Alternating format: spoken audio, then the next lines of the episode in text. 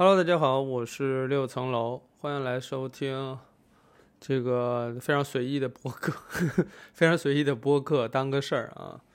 那这个今天是九月十三号，是苹果什么手机呀、手表的发布这个这一天，所以有很多博主都在分享，因为他们去了那个美国的那个 Apple Park 嘛，去那边那个。呃，去去看这个新品上手哈什么的，所以呢，今天我们来聊一聊这个自行车的事儿啊。对我自己弄了一个烂梗哈。对这个，呃，自行车这两天没有骑，所以你没有办法听到我这个骑行过程当中的录音。原因是我那天上周吧，骑到单位的时候，突然就觉得车有点问题，我低头一看，断了两根辐条。就是骑断了，我不知道为啥。然后因为从那个从我们家到单位是大平路，就就没有什么沟啊、坎儿呀、颠簸呀都没有，城市路段，所以不应该呀。然后就断了两根儿，我也不知道为啥。然后呢，这周呢就是带到那个车店修，换了两根儿那个那个辐条，换完转天又骑，骑到半道上，大概骑了十公里吧，又断了。然后我就惊了，我说这怎么弄啊？这个。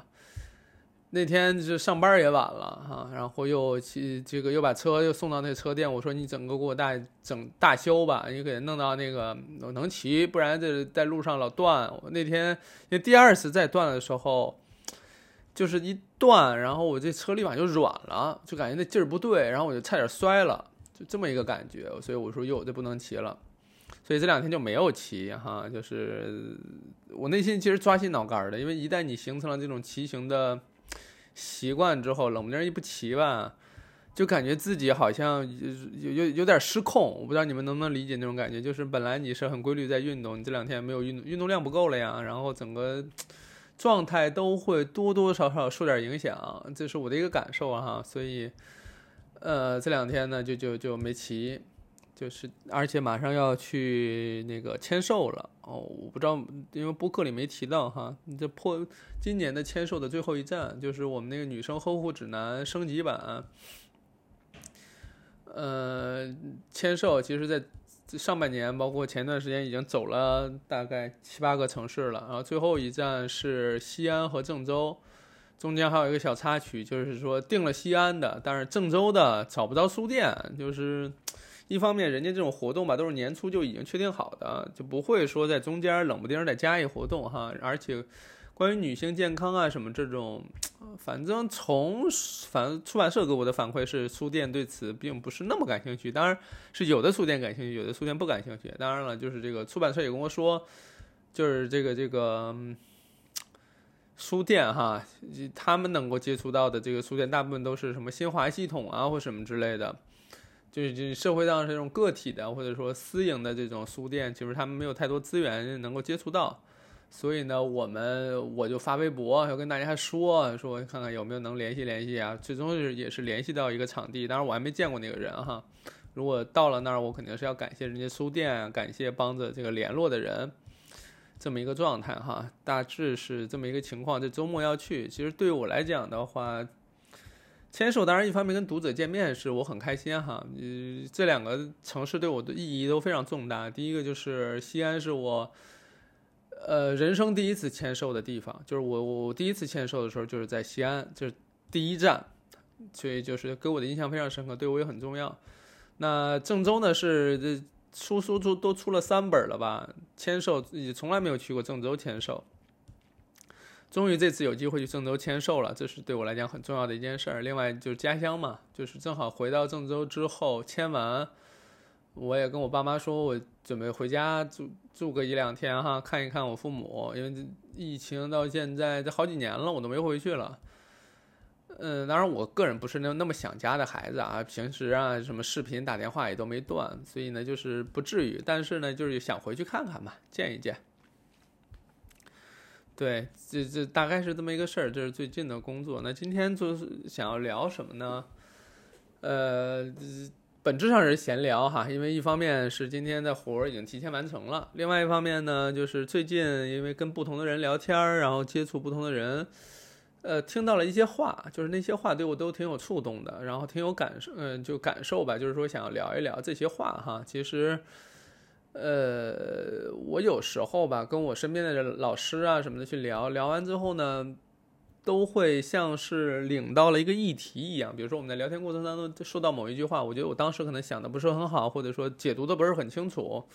那我有可能就会记下来那句话，然后回来，比如说回来呀，比如上下班呀，骑自行车的过程当中啊，我就会慢慢琢磨这句话，我就去想，他什么意思呀？他他他，我要怎么理解呀？他怎么纳入到我的认知体系当中啊？等等，就是一个怎么说，仔细琢磨的事儿哈。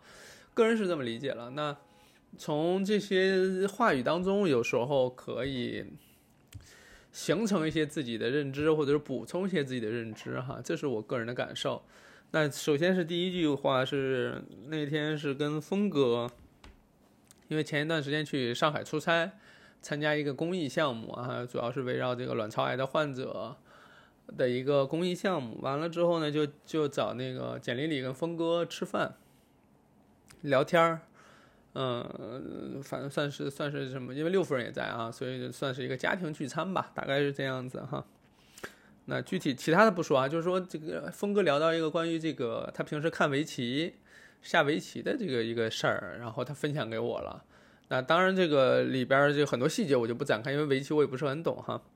他讲的是这样的，他说他最近开始喜欢看这个人跟这个 AI 之间下围棋。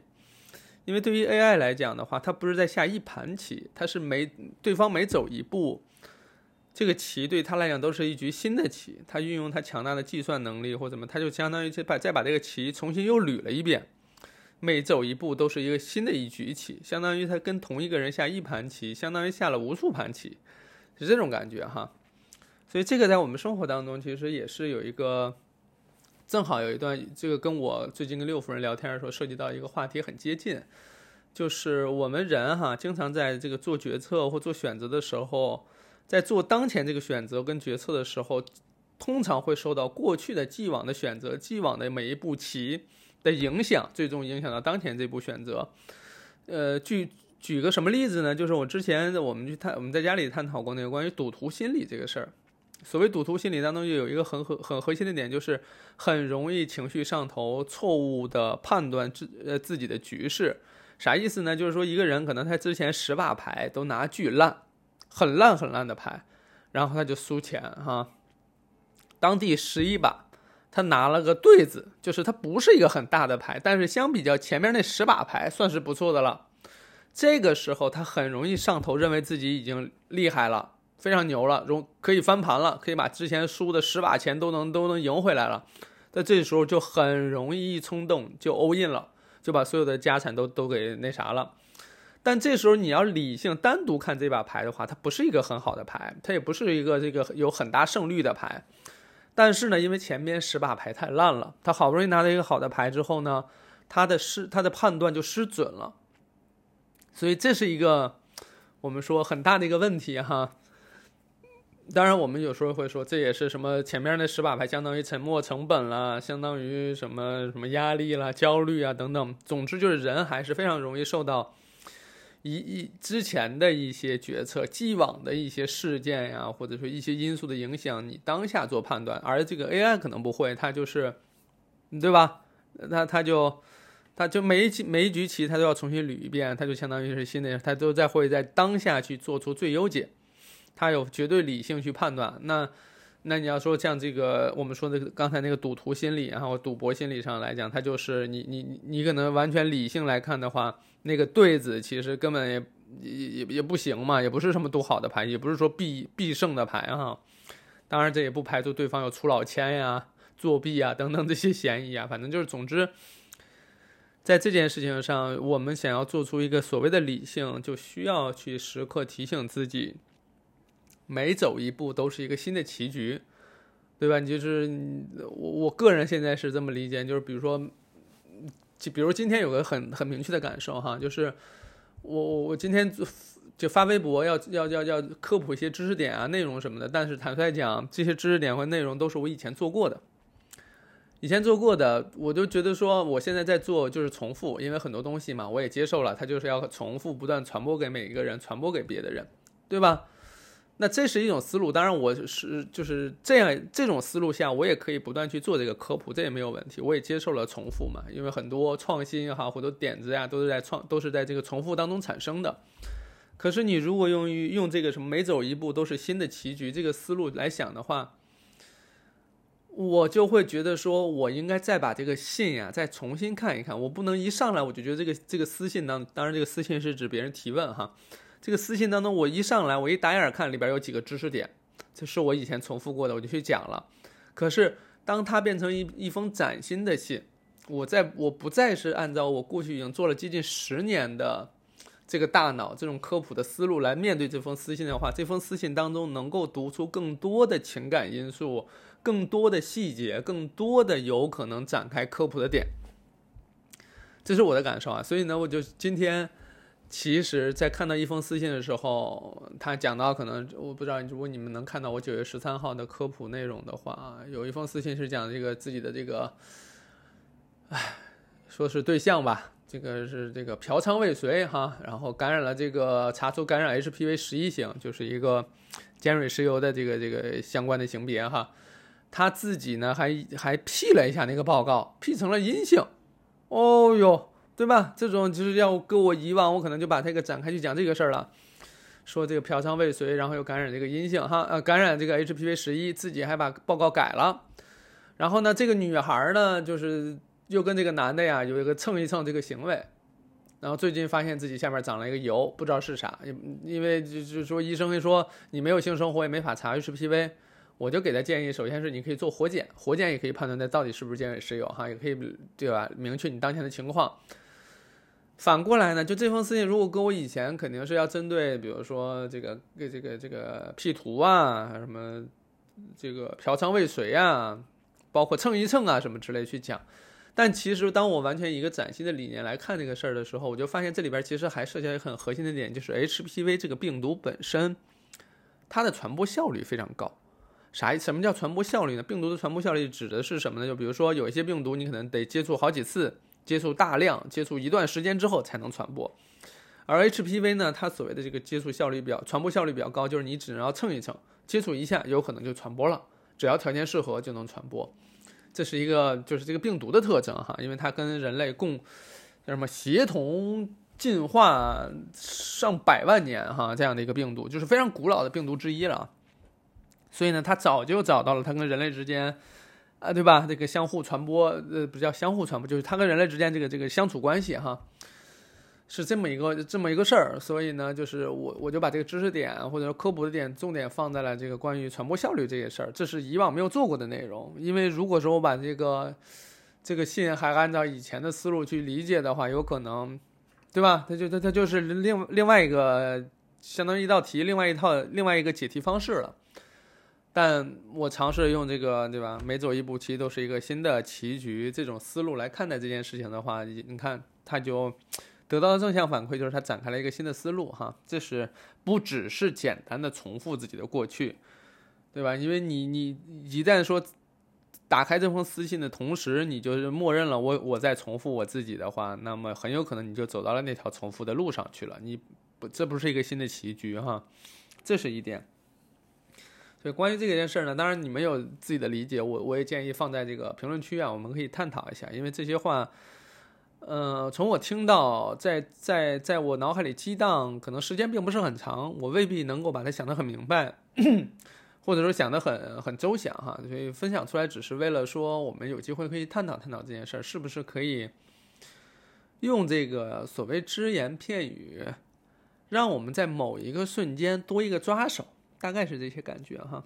那么聊完这个之后，就另外就是，就是这个另外一个感触比较深的话哈。这个其实是那天这个梦岩老师，你们知道哈，他做了一个。做了一个三十分钟的视频，三十分三十分钟的视频呢，他他说要他们团队说要做出一个穿越时间的一个作品哈，在那个他有一个在影院上的叫点映，当然也是主创人员跟大家这个见面聊天哈，当然也是包括我们这这些朋友嘛，可能就见面聚一聚啊，聊一聊，大概是这个样子哈。在这个会上呢，结束之后哈，就有人加微信说，呃，这个看过你的科普，然后之前呢，我们跟这个梦妍也聊过这个微博，他就呃聊过这个播客，他就把他们当初聊那期播客发给我了，是应该是这个无人知晓的第一期。我不知道是不是第一期啊，就是孟岩老师跟南天老师的一个聊天，大家就是我正好在路上听了嘛，里边讲到开篇就讲到一句话，就关于说把手弄脏这个事儿，就是你做一个事情，你是这种垫着纸去弄啊，还是这个捏着指尖去弄啊，还是你不管这件事直接下手去做。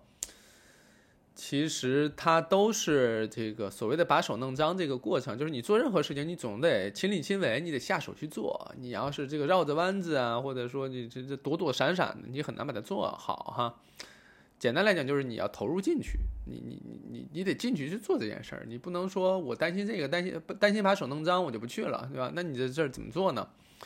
这是一个事儿，它但是这个事儿呢，它展开了一个非常深的好几层逻辑。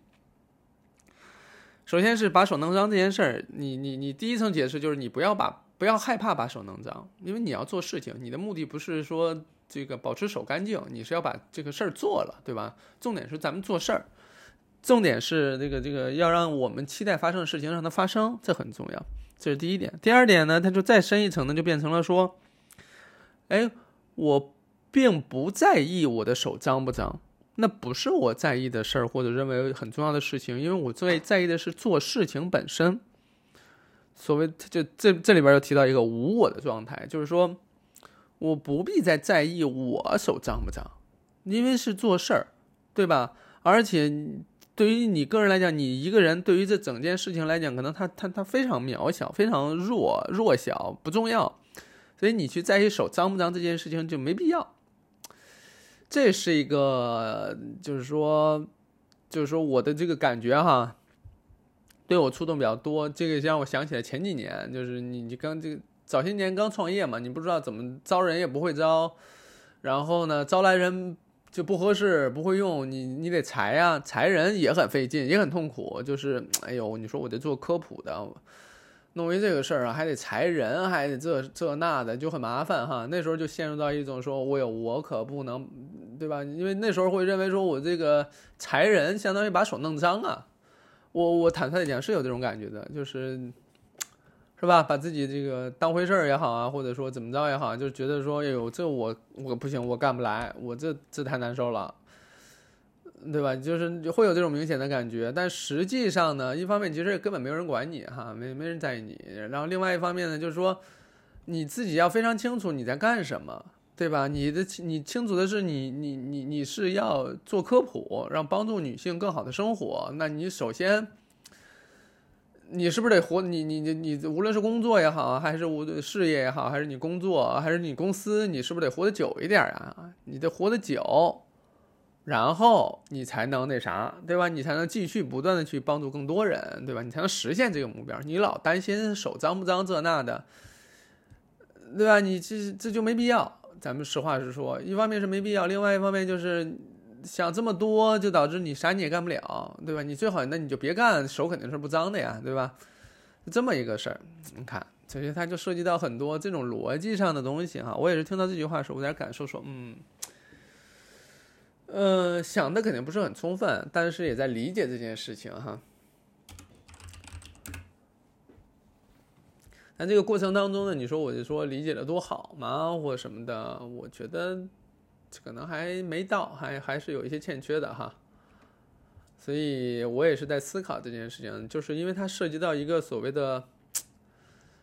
多更多维度上的这个思考哈，就是比如说我们之前看书也好啊，或看什么也好，提到的说，所谓这个叫什么痛苦哈，痛苦在于什么？对于无常的理解，对于无我的理解，对于什么无苦的理解，就是这种哈。我我我，我觉得就是说，首先哈，我现在正在整理我的电脑桌面，所以呢，说话的这个逻辑可能不是很清楚。另外一个呢，就是说，涉及到玄学这种东西，你让我不做任何大纲啊，就是这样直接张口就来，我觉得未必能能聊好。但是呢，我试图把我这个整个感受上的东西，我就尽可能讲啊。所以就是这个所谓无我这件事情，就刚才说的，你何必在意你的手脏不脏呢？对不对？你你你为啥要在在意你自己的手脏不脏呢？你重点不是做事儿吗？对吧？这是一个逻辑哈。那除了这个以外呢，就是所谓的这个无常。无常这件事呢，对于我的个人的理解，就是在日常生活当中，有很多事情实际上在变化的，它是不容易控制，或者说根本就无法控制的，就失控的。那失控这种状态下，咱们就是说，你还要在寻求笃定性，你还要在寻求一些不可不变的东西，这个就很难，因为在这里边寻找不来。比如说，你说我要找一个这个一辈子。厮守到老的这个伴侣，这事儿啊，就就就就就就没准儿，就非常没谱。为啥呢？就是这中间的变数太多，变化因素太多。这两天也是跟六夫人在跟着他看那个《再见爱人》，对吧？这这年龄本身是问题，然后双方的认知程度是问题，是非观是问题，家里边的这个什么家务的问题。然后孩子的问题、夫妻生活的问题等等，这些这这这可都有可能产生问题。就算你啥问题都没有，这个事儿本身也可能也是问题。就是这就这就是无常，对吧？所以你要想着说，我要找要找到那个确定的人，这辈子就他了。那这个厮守到老、白头偕老，那就只剩痛苦。为啥呢？因为你你服务于这个目标，你就是但凡发现一点点有可能有这个问题的，你肯定就那啥了呀。你就你就就开始慌了呀，对吧？你不能接受它变化，对这种就是就很容易给自己逼到死胡同里，很痛苦哈。那这个所谓的无苦啊什么之类的，因为我没有理解很清楚啊。所谓无苦，有可能就是源自于自己对自己的认知出现了问题，对吧？你以为你怎么怎么着，但结果没达到或没怎么着，那就对吧？你就是苦难通常来自于这些地方哈。在意你自己的感受，对于这个无常，对于这个常态的追求，或对于确定性的追求等等，这些就会陷入其中。哎呦，但我忘了这个为什么要讲到这边来了哈。总之就是，呃，借着这个不在意把手，呃，不怕把手弄脏，到不在意自己的手脏不脏，再到专心的去做事儿，这其实这样的几个维度的思考，其实给我给我带来一些触动。嗯，那我希望讲清楚了，但没讲清楚也没关系，我们以后还能讲。所以就是你看，这就是我接受这个无常这件事情的一个方式，就是你当然希望讲清了，但是你对吧？竭竭尽所能讲到就讲到这个程度了，那这不能更好了，那就这样了呗。包括我平时做科普，我也说，我我相信这个科普我明天发或者下周发，也许能做得更好一些。但是那今天要发了，那他。他只能是说我当前这个水平下能做到的最大的努力、最好的状态了。再好也可以，也是有可能，有可能是在下次，但这次就到这儿了。那当我接受这件事情的时候，我个人的感受就是说，好，这次尽力了。不行，能接受不行啊？能接受这个大家提意见啊？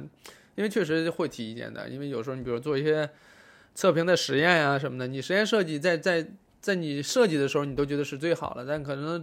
等你录完了，你才相信哟，还有更好的呢，还有更好的实验，但有可能已经来不及了呀，等等这些，那就只能说下回再说了。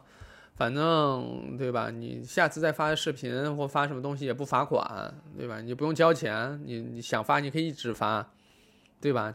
所以这个就无所谓了，对我来讲哈。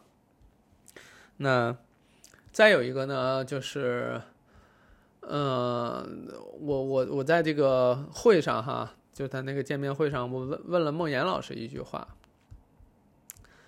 问的是啥呢？就是说，因为我们都是读了这个所谓有限与无限的游戏，哈，都是觉得说我们应该选择无限的游戏，很多事情我们更在意的是过程而不是结果。就像他在那个分享的时候说。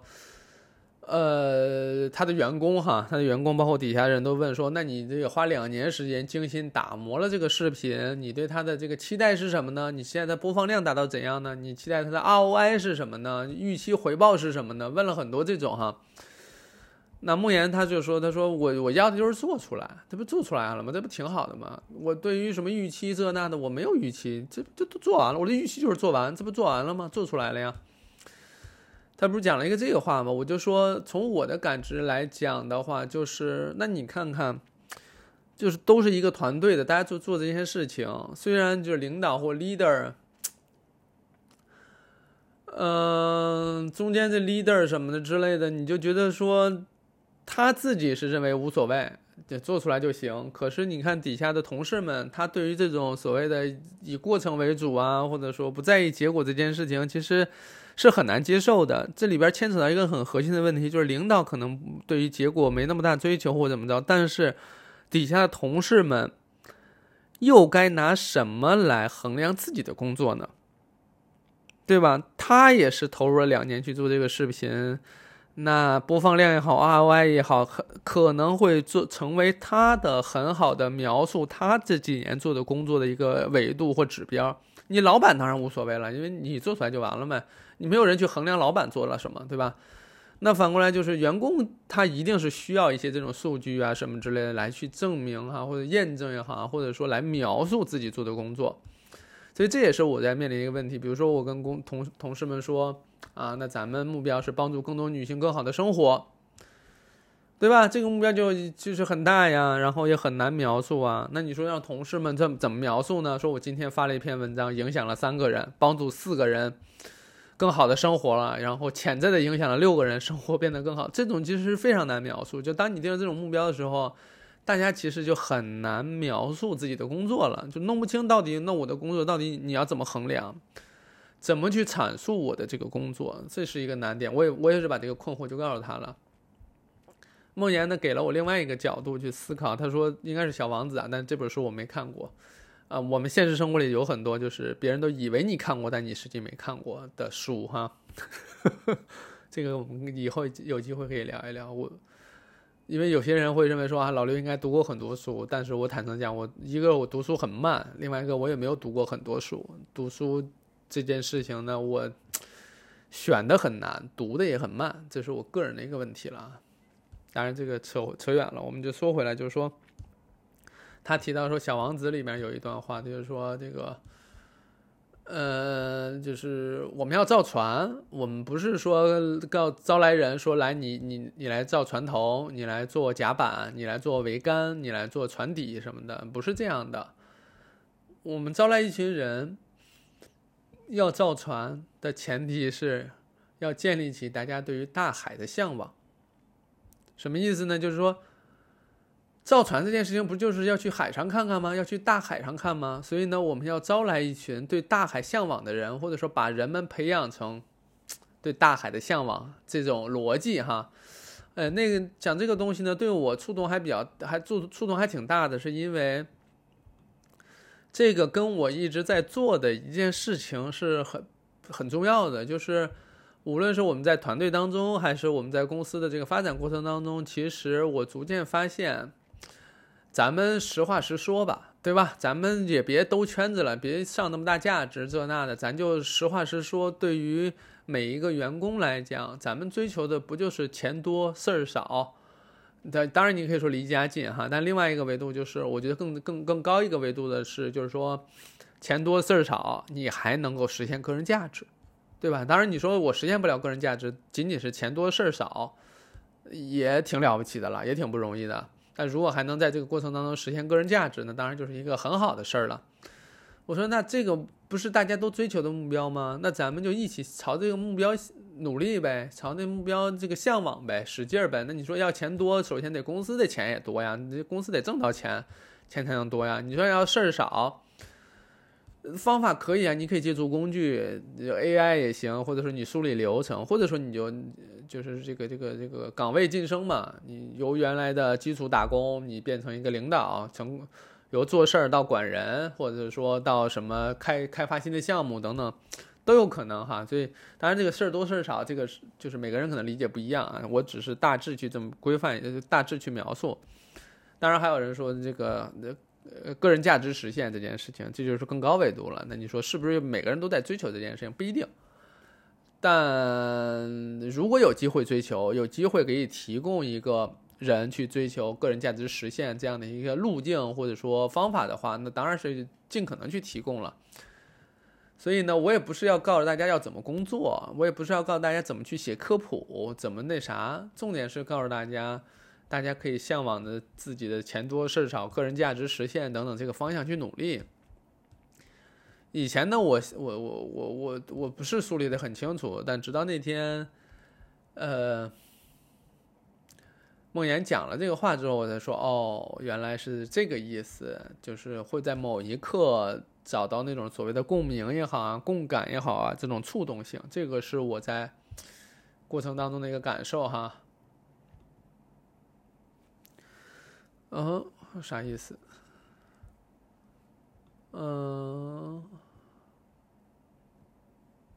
突然有一个出版社的老师给发来信息，因为因为今年下半年我还有一个很重要的事情，这个我我不知道有没有跟你们讲过哈。当然，我这个具体的信息我就先不跟大家透露，但就是说我今年下半年应该还有一本书啊。这本书呢是面向这个青春期女孩儿的一本书，是从更加基础的知识来讲，比如说卵巢是什么功能，子宫内膜是什么功能，子宫是怎样的，我们去怎么认识我们的身体。呃，就像我们。过去怎么认识我们的鼻子、嘴巴、眼睛、耳朵一样，去重新去认识一下我们身体的，比如生殖器官，然后它们的功能，它们有可能面临的一些疾病啊等等这些。这是今年下半年可能要要要出的一本书，呃，但这个书呢，说实话，确定要写的时候是一八年，忘了是一八年还是一九年的夏天了。哎呦，这叫什么？用那句大白话就是“时光荏苒，岁月如梭”哈，就是，哎呦，过去三四年了，这本书终于是因为交稿子交了，早就就交了，但是呢，审稿改稿很费劲，包括里边还要配图，因为你给你更小的小孩看嘛，更年轻的女孩去看的话，你配图可能要多一些，丰富一些，然后大家可能观感上啊，或者说学习上可能更容易一些。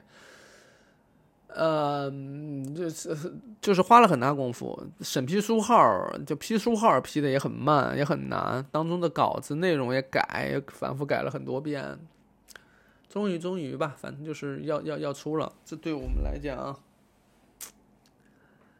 嗯，我当然是很高兴哈。我我一方面高兴，另外一方面也是有些这个胆战心惊，因为就是这样的内容做出来之后。它也存在它的风险哈，就是，嗯，因为你不确定这些内容是不是都能够安全的、可靠的传递到孩子们手上，因为有可能，比如你在经过家长的时候，家长一看说这怎么能教孩子这个这个这个什么学月经或什么之类的，那这书就卡住了呀，它就传不过去了哈。他面临很多问题，但我觉得是要写，就有点回扣到刚开始要聊那话，就是把把手弄脏，就是你害怕这个害怕那个，你就最终不做了。但我还是想做，所以我也不在意，就可能写完之后，可能大家会对我产生哪样的评价，这样的评价那样的评价，或者说。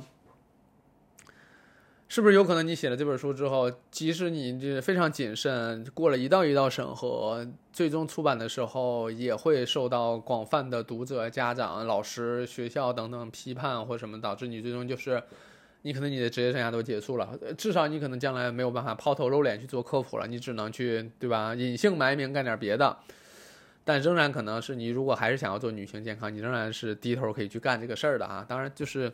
这个扯远了，也就是说，它其实是有这些隐患的。我还是觉得要做，要努力去做，因为说有这样那样的担心就不做，不做任何努力这件事情。如果真的是这样的话，那我也能自洽，就是说，那有可能这件事我我确实没那么想做。如果是真的是想做，那我不应该在意自己的手脏不脏，不应该在意说。这是什么多大的问题，多可怕的事情？反过来来讲，我对于这这样的内容投放到市场当中的这个判断是基于过去的理解下的一个判断，但再回扣到第一句，就是峰哥讲那句话，就是这每走一步都是一个新的棋局。就当这个书上的时候，大家的认知、大家的接受程度、大家的环境，或者说对于就对于这本书来讲，是一个完全崭新的一个环境。它是不是跟过去一样？不知道。就我刚才前面的预判都是基于说过去的理解，过去发生的事情做的一个预判，但实际上这是一个新的棋局了。在面对这个新的棋局的时候，对吧？我们应该更加理性的去判断书有没有问题，是不是不是我竭尽所能在这个阶段能拿出的最好的东西了？是。那出版社的老师也好啊，或者说这个这个这个编辑也好，我们的沟通是不是充分、足够充分？是。那包括我这本书的主编哈，就是负责编这本书的那个老师，他也是我之前那几本书的那个那个主编老师，他非常清楚我是怎样的一个性格，怎样的一个做内容的一个态度，他也非常能够理解说想要在这本书里倾注的心血，同时他也很在意说整个六六层楼这个这个人物所谓的，我们再把它当成一个品牌，或者至少在出版行业是一个品牌。对于这个品牌羽毛的保护啊，等等这一系列的事情，我们其实都在思考。所以在这样的情况下，这是一个就是整个团队参与这本书的所有的人通力协作下共同做出的努力。那在这个时候，它已经是一个我们能拿出的最好的东西了。我觉得 OK 了，OK 了，对吧？就是它也许它也许明年或者或者说再过十年再出可能会更好，但等不及了，对吧？因因因为。现在就已经有青春期的孩子在面临一系列一系列的问题了，你在等，迟迟不出，那就只能让更是对吧？当下的孩子可能就就就没办法看到这本书了哈。那当然，出版社老师给我发来信息是说，因为这个封面上的字体，呃，字体太粗了，太细了，就是就这一个细节，大家就知道，大家非常非常在意这本书，就是倾注了很多思考啊、想法在里头，很小的细节也需要再反复去探讨沟通。就是我也感受到大家的用心，所以呢，就是说我在这本书里，因为其实作为作者来讲，你的所有的发力都是非常前置的。等你交了稿子那一瞬间，剩下就是大家的，就是出版社跟后续一系列的这个这些人、这些老师的事儿了哈。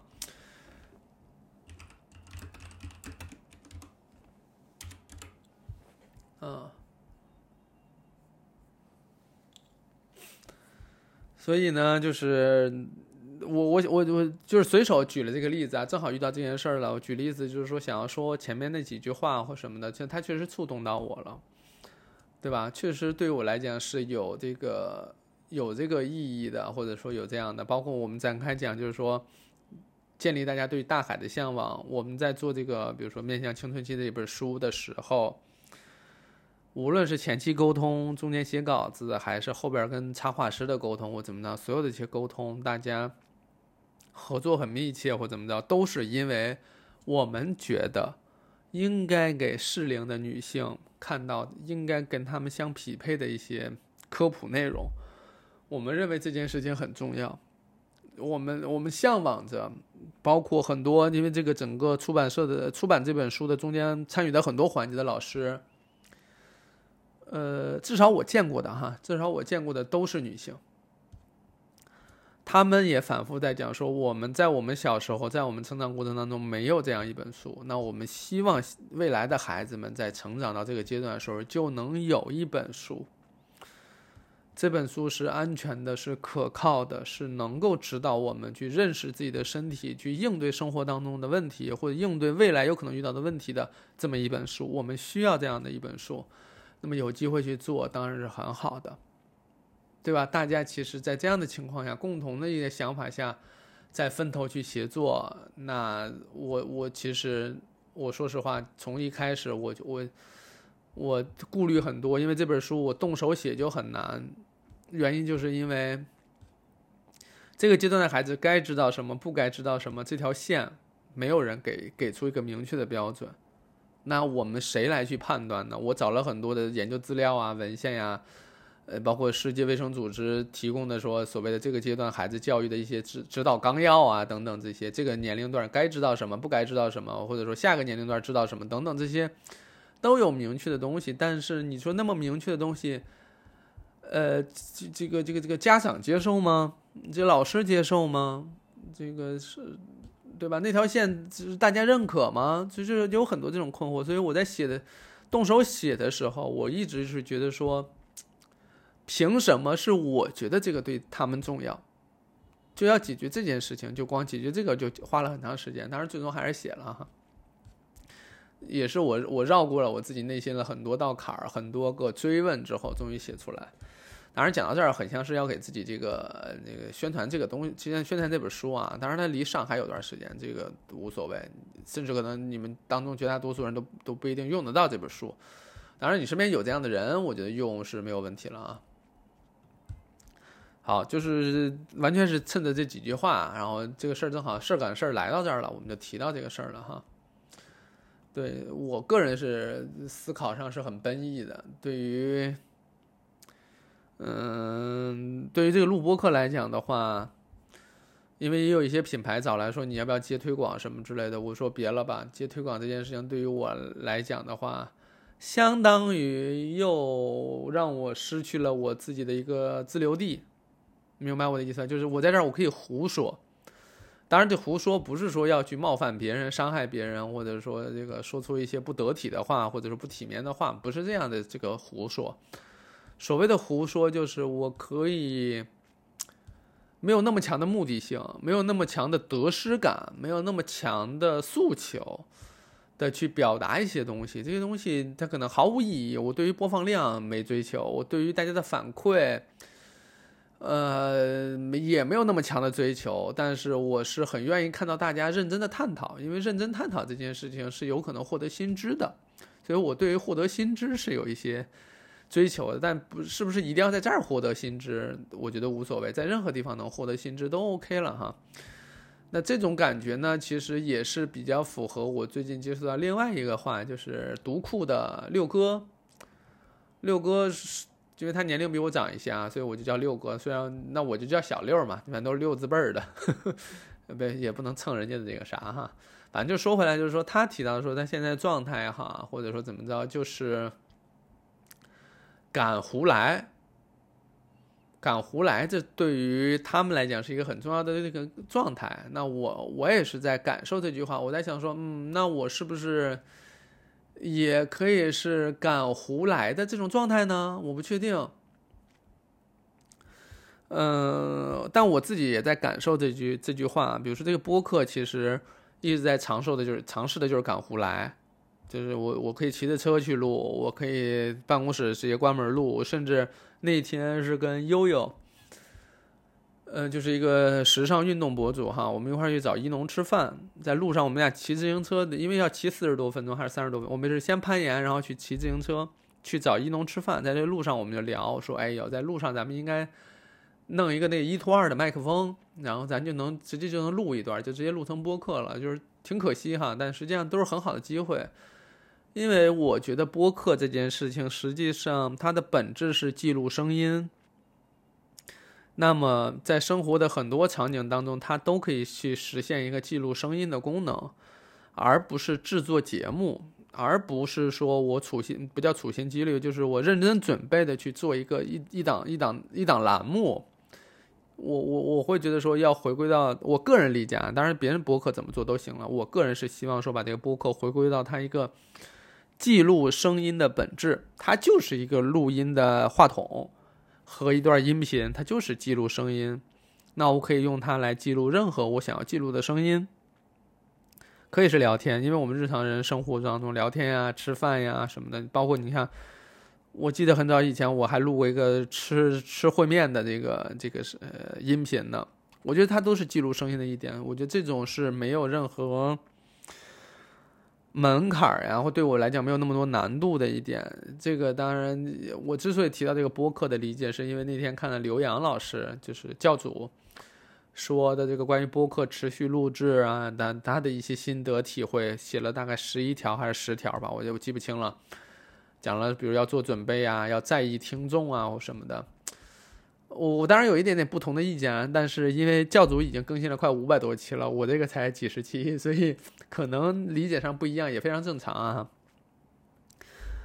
我恰恰是在我自己录播课的时候呢，我不是说不在意听众，完全忽略听众，我也不是，我只是把听众当成一个对话的人。我不再是说就是主播与听众之间的交流，我更加在意的是人与人之间的交流。所以你看，我这里边有很多磕绊呀，很多口头禅呀，很多这个说不清啊，或者说你当然，如果你在现场看，你能看到我的唾沫星子乱飞啊，或者什么之类的。包括我边说边查看微信呀，边说边刷微博呀，什么都有可能。就是我觉得很难非常符合一个。符合一个这个，呃，日常生活当中交流的一个那啥哈，就是哎呀，我我突然刷到了峰哥的这个微博，哦，好羡慕啊！那他他他他录播客，他是何峰跟梦妍，还有凯文凯利哦，嗯。他们三个人录播客，哎呀，真好，真好，呃，羡慕归羡慕哈，那，就是就是我跟峰哥录过播客，录过几次，然后有时候录了也就没发，就是聊得很开心就算了。呃，梦妍老师我还没有录过播客。我之前我忘了我之前有没有讲过了。原本觉得说应该是录一期，后来又想了想说应该也没必要录，因为我我们日常生活当中聊了很多都已经聊聊完了，就是在播客当中也没啥可聊的，而且领域也不重叠，完全是不同的领域哈。外加上就是我更加愿意听他讲，我我自己 不是很。很很很很想讲，对吧？跟他去讲这个东西，我就听，而且我们觉得就是两我我个我们俩聊完之后，觉得是彼此都非常相像，导致就是你很像的两个人，就是听一个人聊就行了。另外一个是凯文凯利，嗯呦，哎呦，他们这期应该是一个中文和英文，还是全英文的呀？我不知道。哎呀，会在哪里？播呀，羡慕，没当然没那么羡慕啊，就是听就好了嘛，你就听着听人家那啥，嗯，但我不知道这是要什么呀？要宣传书吗？还是要那啥？不知道，好奇啊！但是今天我们差不多吧，我讲到这些已经是我最近。最近那个感感触比较多的几句话了哈，我就不硬凑时间了，我们差不多讲一讲就完了啊。那今天我差不多讲到这儿，我已经很开心了。呃，最近做了很多很开心的事情，跟很喜欢的品牌合作，然后做了我们秋冬的衣服，新书也要上，然后要回河南去去签售，外加又可以吃烩面。嗯，就很开心，最最最近是很开心了，就是怎么说呢？接受这个生活当中带来的所有哈，就是在众多开心之下，自行车这个这个辐条崩断什么的也都没什么影响，对吧？你想，如果不是自行车辐条崩断，我又怎么可能有这期播客呢？对吧？你怎么可能有这些理解跟想象的想法呢？有可能录还会录出一些播客，但完全。不晓得是啥，或者说换完全是另外一些内容了，等等等等啊，我不知道，反正就是一切算是最好的安排嘛。这样说有点也不合适啊，反正就是这些都是收获。我们的重点是做了，对于什么播放量啊、ROI 呀这那的，OK 不重要，就这样吧。好，那我们这期就到这里，感谢大家的收听。下一期是什么时候我也不知道，但是。我跟着自己的表达欲走，对我觉得最最最珍贵的就是表达欲，有话就要赶快讲，对吧？没话就赶快停，好吧？就像今天一样，已经没话了。我们下期再见，拜拜。